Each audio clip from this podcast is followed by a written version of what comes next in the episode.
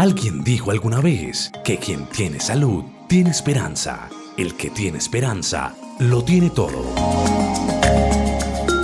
A partir de este momento, iniciamos La Salud en tu Hogar, el programa para conocer los mitos y las realidades de cada enfermedad en particular.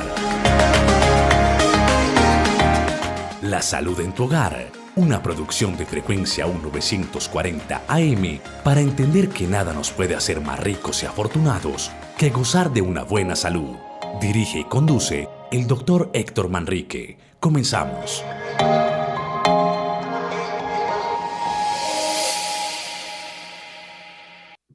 Muy buenos días, honorable audiencia. Bienvenidos, como todos los martes, a un nuevo programa sobre salud en tu hogar. Un saludo muy especial a Alejandro, que es el que el motor que nos hace posible la comunicación entre ustedes y yo. Eh, Alejandro, sus micrófonos son suyos. Doctor Manrique, muchísimas gracias por la bienvenida. Un saludo para usted y para toda la audiencia de los 940 del AM a esta hora Usted escucha Frecuencia U, la emisora cultural de la Universidad de Medellín, y estamos con el programa La Salud en tu Hogar. Recuerde que tenemos una línea de contacto que es el 604-590-3580. 604-590-3580, la línea para que usted se comunique con nosotros, nos llame y le haga las preguntas respectivas con la temática que el doctor Héctor Manrique estará tratando en el día de hoy. También tendremos nuestra línea de WhatsApp que es el 301-619-3392. Repito, 301-619-3392, la línea de WhatsApp para que usted nos envíe sus inquietudes a través de mensaje de texto o mensaje de audio. Muy bien, hoy vamos a hablar sobre un tema que muy pocas veces se toca o se trata, y, pero que bien vale la pena porque puede afectar a mucha parte de la población, y es sobre la infertilidad. Eh, antes quiero eh, recordarles que con la decadencia de la pandemia, afortunadamente, que estamos en un buen punto de ella, eh, se vienen aumentando eh, algunas enfermedades epidémicas o endémicas, mejor, de respiratorias. muchas de ellas que tienen que ver con pacientes eh, mayores de 50, 60 años y que deben ser, deben tener mucho cuidado y se debe recomendar el uso del tapabocas todavía en situaciones especiales o en recintos eh, aglomerados y cerrados. Eh, les, les recuerdo que hay algunas vacunas para algunas de estas enfermedades respiratorias, como la influenza, que deben ser practicadas en este momento y que se están haciendo en diferentes centros de salud o inclusive en las EPS. Entonces les recomiendo para las personas con algún riesgo de enfermedades respiratorias que acudan a las vacunas de influenza. Eh, no siendo más dentro de la cuña, entonces vamos a empezar con la infertilidad. La infertilidad se define supremamente sencillo. Es simplemente cuando una mujer no puede quedar en embarazo. Tiene varias connotaciones y tiene varias clasificaciones vamos a hablar de la infertilidad primaria y la infertilidad secundaria. La infertilidad primaria la reconocemos cuando después de un año de intentos de concepción no se da. Esa es la infertilidad primaria, cuando no hay antecedentes de un embarazo previo. Cuando hay embarazo previo y no se puede volver a quedar en embarazo, entonces estamos hablando de infertilidad secundaria. Eh, hay varias causas físicas y, emocionales, tanto en el hombre como en la mujer. Eh, vamos a hablar entonces en este momento de la infertilidad femenina, es decir, la que independientemente de la condición del hombre, eh, simplemente la mujer no queda en embarazo por causas de ella misma. Entonces, vamos a decir que una de las causas es cuando el óvulo fecundado o ya en el estado de embrión no sobrevive luego de que tanto el, óvulo fecundado o ya el embrión está fijado al útero. Y, otra de las causas es cuando el óvulo no llega a fijarse en el útero. Recordemos que es requisito indispensable que el óvulo fecundado se adhiera a la pared interna del útero, se pegue, ¿sí? Eh, para que en este proceso haga circulación pegada al útero y más adelante vamos a ver que hace un contacto con el, con el cordón umbilical, que es quien posteriormente al embrión le pasan todos los nutrientes desde la circulación de la madre a la nueva circulación que se va formando en el embrión.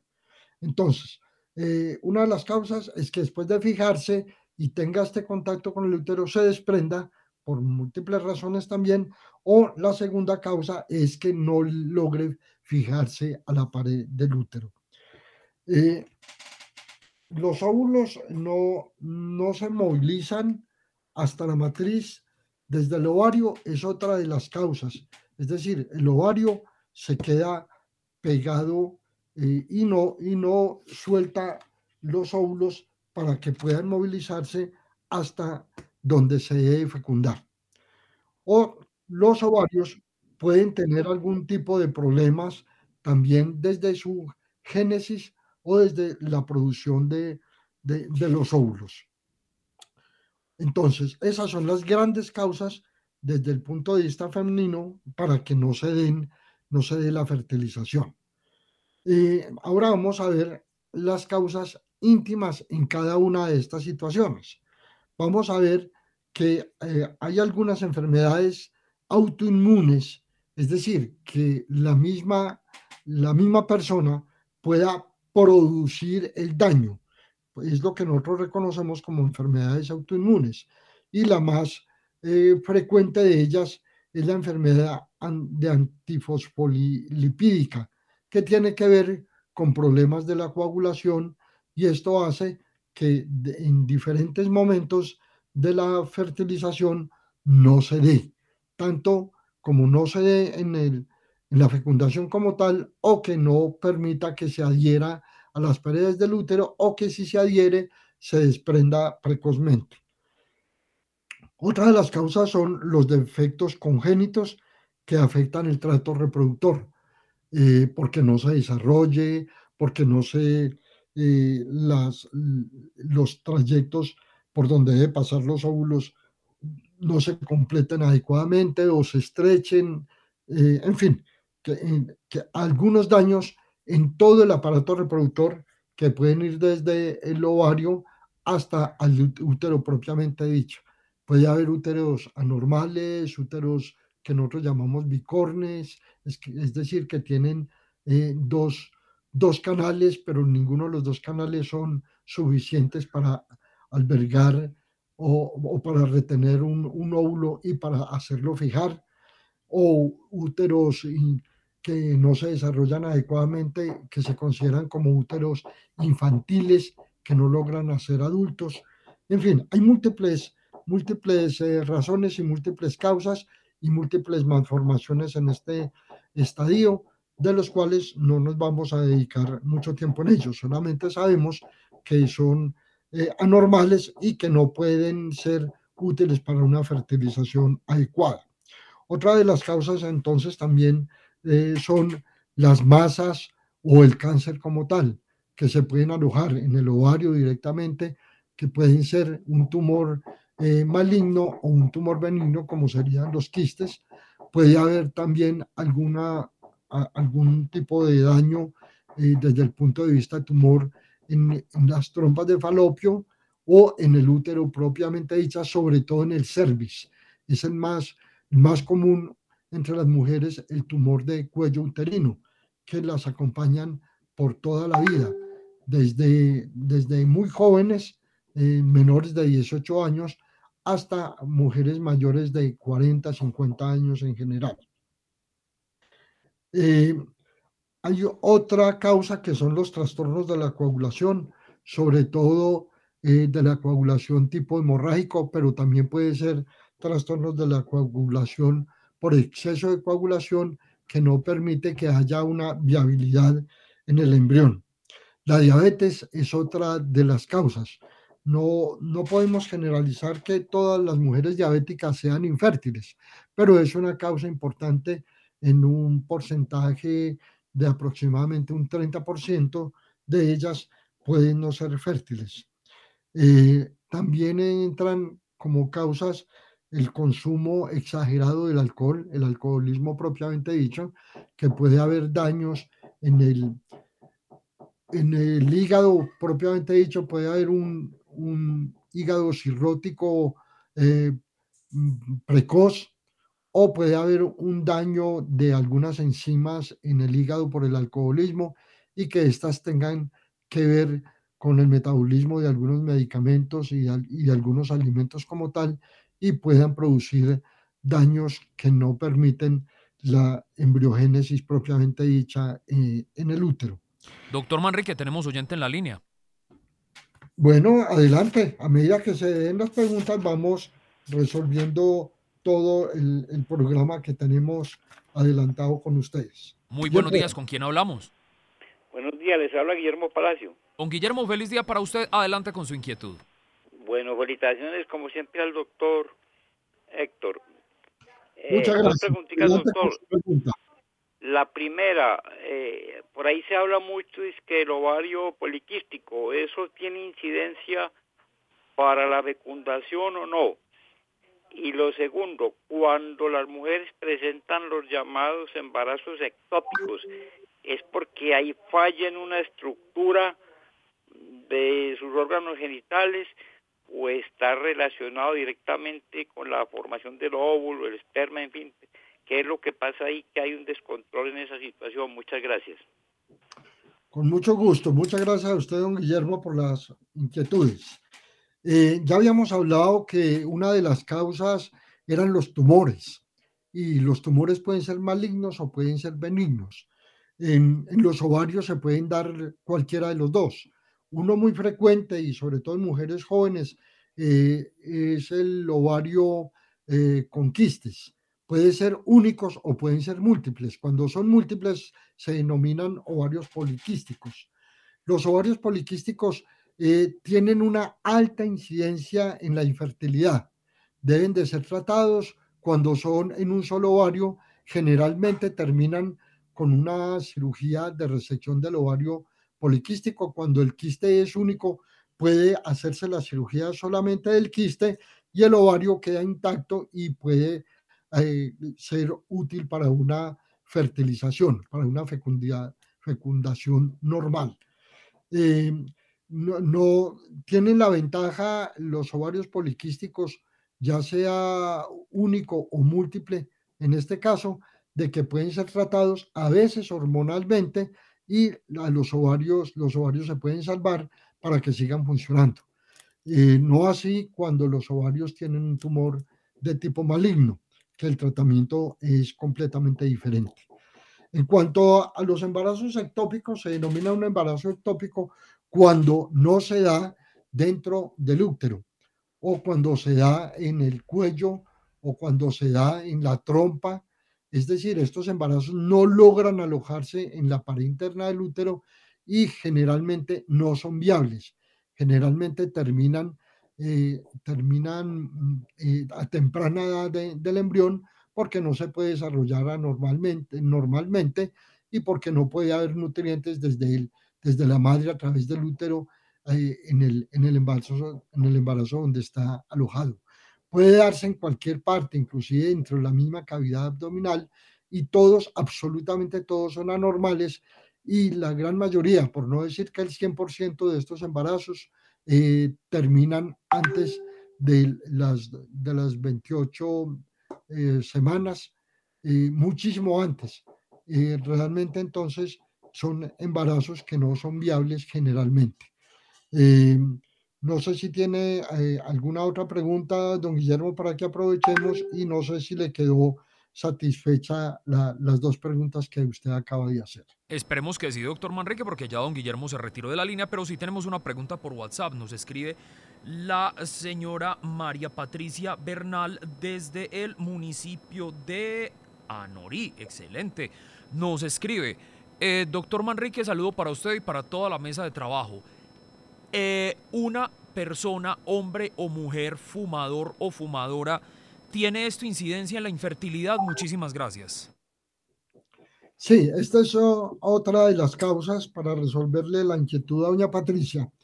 Eh, influye muchísimo, tanto en el hombre como en la mujer, el sexo de, cigarrillo puede producir una infertilidad. Esa es otra de las causas que yo tenía escritas y las iba a comentar más adelante, pero ya nos adelantamos. Sí, definitivamente ya habíamos dicho que la nicotina produce una enfermedad en el fumador que va desde los pies hasta la cabeza y compromete absolutamente todos los órganos, eh, no solamente el pulmón y la vejiga, que son tal vez los, los prioritarios, pero puede ejercer un, un daño en la circulación y el daño en estos vasos sanguíneos puede afectar los ovarios, los úteros y obviamente en el hombre puede producir una enfermedad testicular importante y en los conductos seminales y producir alguna malformación de los espermatozoides que pueden llegar a no ser fértiles o puede haber una disminución de los espermatozoides y esto es una de las condiciones de infertilidad en el hombre que más adelante podemos ver. Esta es la respuesta para doña Patricia. Espero haberle resuelto su inquietud. Si hay alguna otra pregunta, adelante o podemos seguir con el programa. Sí, doctor Manrique. Otra pregunta. ¿La obesidad también es causa de infertilidad? Nos escribe eh, el señor Juan Carlos Henao desde el corregimiento de San Cristóbal. Le envío un saludo muy grande al doctor Manrique, Alejandro Álvarez y a todo el equipo de Frecuencia U. Claro que sí. Esta es otra de, de las causas muy frecuentes, eh, más en la mujer que, que en el hombre pero en el hombre también la obesidad es causa de infertilidad, sobre todo cuando está eh, utilizando algunas medicinas eh, para controlar el peso. Estas medicinas pueden ser tóxicas para los espermatozoides. Entonces, en general, pero la obesidad como tal, así como la enfermedad del tabaquismo, es una enfermedad general que compromete todos los órganos y por las mismas razones del, tabaquismo, sobre todo en la circulación, estrechez de los vasos sanguíneos en general puede ser la causa primaria de una infertilidad. Si hay alguna otra pregunta, Alejandro. No hay más preguntas, doctor. Podemos seguir. Ok. Vamos a ver dónde habíamos dejado. Estábamos hablando entonces de, de la diabetes, del consumo de alcohol, eh, el ejercicio excesivo el ejercicio excesivo puede producir algunas toxinas que pueden desencadenar en infertilidad. Eh, sabemos que el, ejercicio bien llevado, bien controlado, es muy saludable eh, desde el punto de vista cardíaco, desde el punto de vista pulmonar, desde el punto de vista de circulación y control de hipertensión, pero exageradamente puede producir también daños en el aparato reproductor y puede ser causa también de infertilidad. Los trastornos alimentarios y la desnutrición como tal. Aquí podemos incluir de una vez la obesidad, como lo acabamos de mencionar, son causas también. En muchas personas que son infértiles necesitamos a veces eh, una meta del peso, dependiendo de la edad y dependiendo de la talla y de los hábitos, y cuando una persona eh, va a consultar por infertilidad, fuera de los muchos otros cambios que debía hacer, debe hacer un cambio importante en la alimentación y el, eh, el peso, como dije antes, puede ser una meta, tanto para subir como para bajar en los casos de obesidad y para subir en los casos de, desnutrición. Em, habíamos hablado entonces que algunas eh, lesiones de tipo tumoral pueden ser la causa eh, de la infertilidad. Y en este caso eh, podemos hablar de los miomas. Los miomas son unos tumores generalmente benignos que se producen en la parte muscular del útero, no en la parte donde se adhiere el, embrión o, el útero, perdón, el, óvulo fecundado, sino en las capas eh, más internas. Y esto puede producir una disminución de la luz del útero, es decir, de, la capacidad de alojamiento y puede producir abortos precoces inclusive, ¿cierto? En, las primeras semanas de, de, gestación. También puede haber pólipos, sobre todo en la parte del cervix, en la parte cervical puede haber pólipos que impidan que ingrese el óvulo eh, ya fecundado o que se pueda fecundar en cualquiera de estos trayectos. Esta puede ser otra de las causas. Entonces, causas de cuello y causas del útero propiamente dicha. Los medicamentos. Los medicamentos eh, pueden tener alguna injerencia, sobre todo cuando son tóxicos, cuando son eh, cuando son pacientes con quimioterapia por, para disminuir la influencia de un tumor, cualquier clase de tumor, no necesariamente en el aparato reproductor, y que necesite este tipo de medicamentos de quimioterapéuticos, estos pueden ser causa importante en, la infertilidad. También tenemos los desequilibrios hormonales. Una de las eh, principales causas y, por, y las cuales se deben estudiar eh, rápidamente son las causas hormonales. Eh, para fortuna de las parejas, las causas hormonales eh, se pueden controlar supremamente fácil con suplementos hormonales, dependiendo de cuál de las hormonas es la que se está, la que está produciendo el problema, tanto en las mujeres como en los hombres. En los hombres puede haber una disminución de la testosterona que se puede se puede trabajar fácilmente con un suplemento. Lo mismo las mujeres, a veces con problemas de, hormonales de la progesterona o de la prolactina, que es tal vez la principal causa de, de problemas de infertilidad. Eh, doctor Manrique, tenemos dos preguntas en este momento. Adelante. La primera nos llega por WhatsApp. Dice así. Eh, muy buenos días, soy Ana María, escribo desde el municipio de Caldas. Mi pregunta es, hace muchos años he eh, consumido pastillas para la planificación, exactamente las pastillas Microlut. Y eh, hace más o menos dos meses dejé de consumirlas porque quiero quedar en estado de embarazo, pero no logro hacerlo. Pregunta, durante el consumo de estas pastillas, a ver, a ver, el consumo de estas pastillas de planificar durante tantos años puede ser la causa de que yo no puede llegar, de que yo no pueda llegar a quedar en embarazo. Muy buenos días. Muy bien.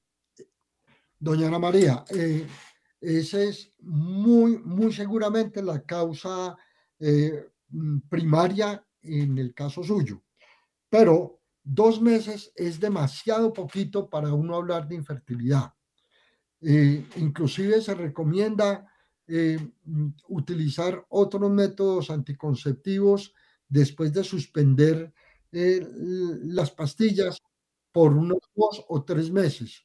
Hablamos entonces de, del condón o del coito interrupto, en fin, para asegurarse de que la normalidad hormonal vuelva a su estado natural.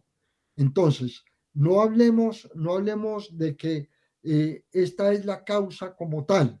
Si, siendo una causa realmente, es muy precoz para pensar que usted es infértil. Lo más seguro es que no y debemos, entonces, como dije en la definición, esperar hasta un año lo, lo adecuado en este momento es llevar una vida completamente normal, una vida tranquila y tener unas relaciones sexuales sanas de dos o, tres por semana. Se recomienda eh, que sea cada dos días en condiciones comunes y corrientes y tranquila.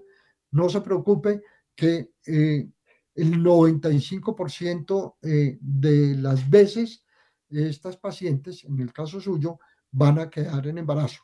Si después de un año, después de un año de no, eh, es, es, el momento para empezar un estudio.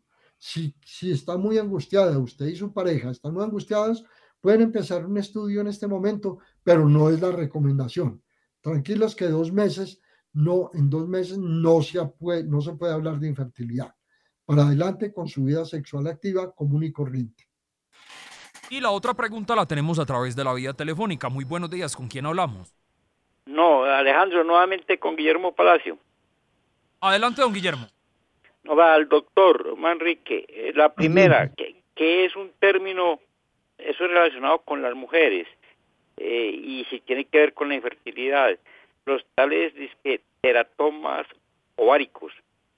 Y la segunda, en los hombres, en, que es causa de infertilidad. No sé, desde muy joven yo escuchaba, no sé si es ver, si eso es un mito o tiene un asiero científico, las tales, la inflamación de las paperas que no maltratadas eh, o un tratamiento irregular o no se hizo pueden afectar los testículos y es que producen infertilidad. Eso creo que es parotidio, ¿no? ¿Cómo se llama eso? Muchas gracias. Bueno, Guillermo, eh, los teratomas eh, son, son tumores producidos por... Mm, el término que voy a utilizar no es el adecuado, pero le sirve para entender. Serían ocasionados por las células madres. Cuando hablamos de células madres, estamos hablando de unas células que nosotros denominamos totipotenciales, es decir, que tienen la capacidad de transformarse en cualquier tipo de célula para cualquier tipo de tejido y para cualquier tipo de órgano. Entonces, los teratomas son tumores eh, primarios de, células que son germinativas, que son células eh, que no, no se han definido por ningún tejido en especial. Y esa es la razón por las cuales en los teratomas nosotros podemos encontrar pelos, podemos encontrar uñas, podemos encontrar inclusive eh, tejidos eh, parecidos a cartílago o a hueso, y es porque tienen la, la posibilidad de transformarse en cualquier clase de tejido. Estos teratomas, dependiendo de la ubicación, generalmente en los ovarios, pueden producir esterilidad, obedecen al, al campo de, de, los tumores como tal. Entonces, esa es una causa también y de una vez entendamos que es un teratoma, ¿cierto? Eh, cuando nosotros llegamos a, operar un teratoma, encontramos un montón de tejidos desarrollados ahí sin tener ningún órgano como tal en especial. Ahora, con respecto a la parotiditis, que es como se llama la, inflamación eh, de, las eh, glándulas salivares de la parótida, y es una inflamación por una infección viral y que puede comprometer a varios órganos, entre ellos los testículos. Independientemente del tratamiento que se haga para la parotiditis, puede haber una inflamación testicular y puede eh, desencadenar a futuro, ya sea por una cicatrización o por un daño en los conductos o por un daño también en la producción de los espermatozoides eh, o en el número de ellos, puede producir una infertilidad. Eh, es correcto, es correcto la, la, inquietud y obviamente la pregunta y la, y la respuesta es sí. Por eso es muy importante iniciar un tratamiento precoz, pero independientemente del tiempo del tratamiento, se da con muchísima frecuencia. Afortunadamente ya hay menos paperas que antes porque a los niños eh, se les pone una vacuna que se llama la tripe viral, donde está incluida la de la parotiditis. Entonces, eh, una cuña importante es que a los niños hay que vacunarlos contra todo lo que exista vacunas profilácticas en este momento. Doctor Manrique, tenemos otra pregunta. Dice así, muy buenos días, muchísimas felicitaciones por la excelente programación de la emisora Frecuencia U y de manera especial por los programas de participación de los oyentes. Pregunta, ¿Cuál es el porcentaje de infertilidad masculina y femenina en Colombia y a nivel planetario? Soy Miguel González, escribo desde La Nubia. Muchas gracias. Eh, bueno, eh, los porcentajes dependen mucho eh, de, de, la región donde se esté haciendo los estudios. Recordemos que hay poblaciones multipoblacionales, utilizando el pleonasmo, donde donde las familias pueden tener muchísimos hijos, lo que era la población colombiana y sobre todo la población del eje cafetero en Colombia, donde se, producía, eh, se producían muchos hijos. Ya en este momento no. El, porcentaje eh, tiene que ver mucho con la edad también. eh, no es lo mismo hablar de un porcentaje de mujeres de 30, menores de 30 años que en mujeres entre los 30, 35 y 45 años. Obviamente, la infertilidad en mujeres mayores es mucho más, mucho mayor que en las mujeres jóvenes. Entonces, no podemos hablar de un porcentaje de infertilidad porque depende de muchos factores. Eh, se dice que puede haber hasta un 25% de infertilidad en el mundo, pero como le digo, no se puede interpretar que uno de cuatro parejas sean infértiles, porque depende mucho pues de las condiciones eh, geográficas, regionales, culturales y eh, de, algunas de, de, las edades en que se presentan las infertilidades. Entonces es bueno no hablar de, de porcentajes a nivel mundial ni a nivel de Colombia. A nivel de Colombia hay, una, hay otro factor que es muy importante tener en cuenta, que es, son las infertilidades en las poblaciones desnutridas. Y entre ellas podemos incluir las poblaciones indígenas y esto nos dañaría la curva, la curva de porcentaje. Cuando en las poblaciones de estratos mayores la infertilidad es menor y la comparamos con la infertilidad en este otro tipo de poblaciones, nos da una infertilidad promedio. Por decir algo, vamos a hablar del 10 o del 15%. Pero en las poblaciones mejor nutridas, la infertilidad es menos del 5% y puede ser mayor del 20 al 25% en las poblaciones de alto riesgo de nutrición. Entonces, el porcentaje de infertilidad no nos dice mucho de lo que está pasando en las, en las comunidades como tal, sino que hay que enfocarlas en cada una de las regiones. No sé si esta eh, responde realmente a las al porcentaje de infertilidad. Hay que verlos es en los grupos poblacionales, dependiendo de la cultura, de la edad, etcétera, etcétera, como estaba comentando. Esperemos que sí, doctor Manrique. Oiga, esta pregunta me gusta. Dice así, doctor Manrique, muy buenos días. ¿Es cierto que alimentos naturales, por ejemplo, como el jugo de borojó o eh, el consumo de otras frutas, eh, como el chontaduro y muchas eh, otras que hay en el mercado, sirven para la infertilidad y para la impotencia sexual? por ende, muchísimas gracias. Bueno, eh, esta pregunta eh, a mí también me gusta mucho porque eh, podemos combatir mucho mito urbano. ¿sí? La, la, mejor dieta para una fertilidad normal y para una potencia normal es la dieta normal y la dieta natural. No hay que hacer énfasis en ningún, en ningún alimento en especial. No lo mencionó quien, la persona que preguntó, pero también lo traigo a colación, que es muy frecuente pensar que los pescados y los mariscos tienen un efecto potencializador en el apetito sexual, en la fertilidad y en la potencia. Nada que ver, absolutamente nada. Repito, una dieta sana es la mejor dieta para contribuir en la fertilidad, en la potencia y en el mantenimiento de un embarazo normal. Entonces, nada que ver eh, es cuando usted consume un alimento o una fruta o un jugo preparados de múltiples, múltiples productos que le dicen que le refuerza la potencia, lo que le están haciendo es una inducción cerebral. Recordemos que la potencia eh, en el 98-99% es de tipo, eh, de tipo eh, cerebral y en este caso lo que hace es inducir la creencia de que se hace más potente y eso libera endorfinas y libera un montón de sustancias a nivel emocional y a nivel mental que sí puede contribuir a mejorar sobre todo el apetito y sobre todo pensar de que está potenciando eh, la potencia. Esa es la respuesta para la pregunta que nos hace el amable oyente sobre la alimentación especial para la fertilidad. Adelante, doctor, con la exposición. No hay más preguntas por el momento. Bueno, vamos a ver dónde íbamos.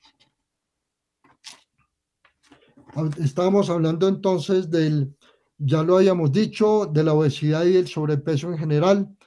Eh, la edad avanzada, también habíamos tocado algunos tópicos. La edad avanzada se refiere más a, a las mujeres cuando son mayores de 35 años.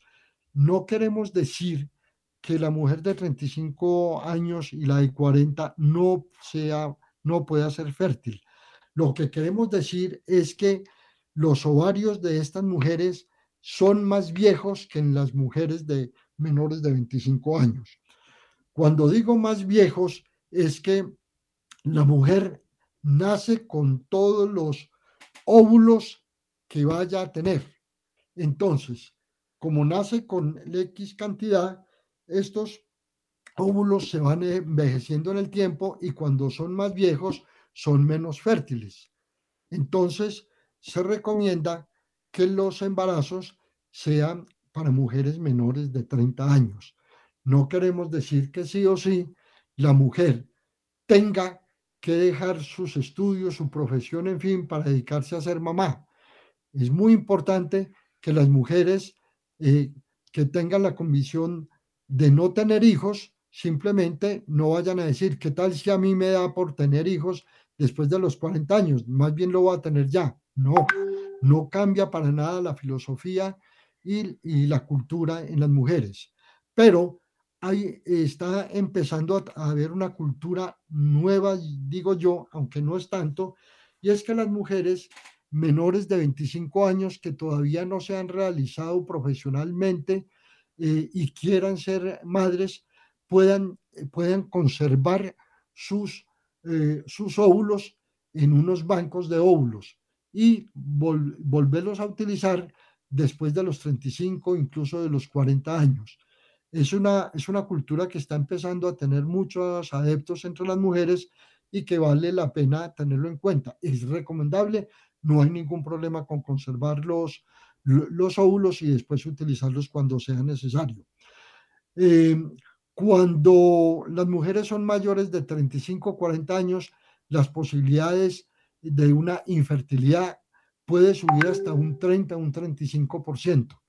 Y tiene otros riesgos desde el punto de vista anatómico y fisiológico, porque es probable que tenga alguna enfermedad concomitante y esto también contribuya a la infertilidad. En los varones, eh, también la edad es importante porque a medida que se va envejeciendo, la cantidad de espermatozoides es menor y los espermatozoides son de más baja calidad. Entonces también es recomendable que los hombres que, quieran ser fértiles, eh, se les recomienda que sean, eh, quieran tener los hijos a menor edad. También se recomienda, igual que las mujeres, que sea por debajo de los 40, 45 años. Pero vemos fertilidad en los hombres a los 50, a los 60, a los 70. Casi que a cualquier edad los hombres pueden ser fértiles, pero recomendamos que sean más jóvenes para evitar también en las mujeres, no lo he dicho, y en los hombres eh, algunas malformaciones en los fetos. Una de las más frecuentes es el síndrome de Down y es válido para las mujeres eh, de mayor edad como para los hombres de mayor edad cuando hay parejas eh, que tengan eh, ya eh, ciertos años, se recomienda, se recomienda, no es obligatorio hacerse estudios de ADN y las posibilidades de tener unas malformaciones, sobre todo en los en el síndrome de Down. No es que una pareja no pueda tener un síndrome de Down, un hijo síndrome de Down, son muy cariñosos, son muy queridos, son entrenables y y, pueden llegar a tener una vida eh, completamente compatible con las actividades normales de todos los días. Pero eso sí se le deja a cada pareja que pueda tener algún riesgo y que elija, independientemente del riesgo, tener un embarazo a mayor edad. Eh, habíamos hablado ya, ya, ya, hablamos de los quistes ováricos o de los ovarios poliquísticos. Eh, otra es la infección pélvica o la inflamación pélvica. Hay una enfermedad que se llama inflamación pélvica crónica que también puede, tener, puede ser causa de infertilidad. Eh, mm, pueden ser eh, varias las causas y pueden ser varias los, varios los alojamientos de estas infecciones. En cualquiera, eh, puede ser en, los ovarios, puede ser en las trompas de falopio, en el útero mismo. Y esta ah, causa se debe estudiar y muchas veces no, no logra uno conseguir una fertilidad plena cuando hay una enfermedad inflamatoria pélvica. Cuando hay cicatrices eh, por infecciones previas sin que haya necesariamente una enfermedad inflamatoria pélvica, también puede haber eh, una, una, causa eh, de infertilidad, sobre todo cuando la causa fue una enfermedad de tipo de transmisión sexual. ¿sí? La endometriosis, que no la habíamos mencionado, también es otra de las causas. Ya mencionamos lo del tabaquismo, cuando hay una tubectomía y se logra recanalizar el, canal de las trompas de falopio, a veces la recanalización, recanalización no es fácil, a veces necesita una segunda cirugía, ¿sí? Y la enfermedad de glándula tiroides, cuando hay un hipotiroidismo severo o incluso hipertiroidismo, pueden ser, cerrando con esta, las causas de infertilidad femenina. Vamos a hablar un poco más rápido entonces de las causas de infertilidad masculina. No sé cómo estamos de tiempo. Tenemos nuevamente un oyente en la línea, doctor Manrique, y nos quedan siete minutos de programa. Bueno, eh, si es del caso, podemos dejar la infertilidad masculina para otro programa. Yo creo que sí. Y le damos entonces respuesta a las inquietudes de los oyentes que, que están interesados. Muy buenos días, ¿con quién tenemos el gusto de hablar? Eh, Alejandro, nuevamente con Guillermo Palacio. Adelante, don Guillermo pero sigue tanto. Una curiosidad que yo tengo, y me disculpa si la pregunta de pronto es muy tonta. Con los avances de la medicina no existe la posibilidad, o hasta el momento no se ha dado, los trasplantes de ovarios. Es un imposible, o cualquier otro órgano femenino, que útero, alguna cosa por el estilo. Muchas gracias. Bueno, la pregunta no es tonta, es una pregunta interesante. Eh, en, en la cabeza de todos los médicos y de los científicos, cabe que trasplante es viable cualquiera que sea el órgano. No tenemos mucha experiencia en trasplante eh, de ovarios, pero es bastante, bastante viable. ¿Por qué no se ha hecho énfasis en los trasplantes de ovario? Porque eh, se nos adelantó y, también se los adelanto que lo tenía más adelante en el programa, eh, lo que es la, las inseminaciones artificiales. Para las inseminaciones artificiales no necesitamos mucho de los dos ovarios. Con un ovario que esté funcionando es suficiente. Ahora, si los dos ovarios no están funcionando, podemos hacer otro tipo de inseminación artificial con donantes. En fin, eso lo dejamos para el próximo programa que vamos a hablar de infertilidad masculina y completamos con los tratamientos, eh, primero con los diagnósticos y después con los tratamientos. Eso lo dejamos para allá, pero esa es, es la respuesta para usted, don Guillermo, con respecto a los trasplantes. Pero sí es completamente viable, siempre que haya un órgano que esté alimentado por un, unos vasos sanguíneos, siempre, siempre, absolutamente siempre se podrá hacer un trasplante. ¿Hay alguna otra pregunta? No, doctor Manrique, adelante. Bueno, entonces eh, empecemos, pero me devuelvo y vamos a hablar entonces eh, de las causas de la infertilidad de tipo masculina. Pueden deberse entonces a grandes rasgos a tres aspectos importantes. Uno, a la disminución de cantidad de espermatozoides. Dos, a un bloqueo que impida que los espermatozoides sean liberados. Y tres, a defectos como tal de los espermatozoides como tal. Las causas entonces vamos a encontrar las enfermedades congénitas. Nosotros podemos tener, así como en el caso de las mujeres, una malformación del aparato reproductor masculino. Podemos inclusive tener agenesia o disgenesia o hipogenesia de, de los testículos. También podemos tener eh, hipogenesia de, algunas de las glándulas seminales que son las que producen en última instancia los espermatozoides.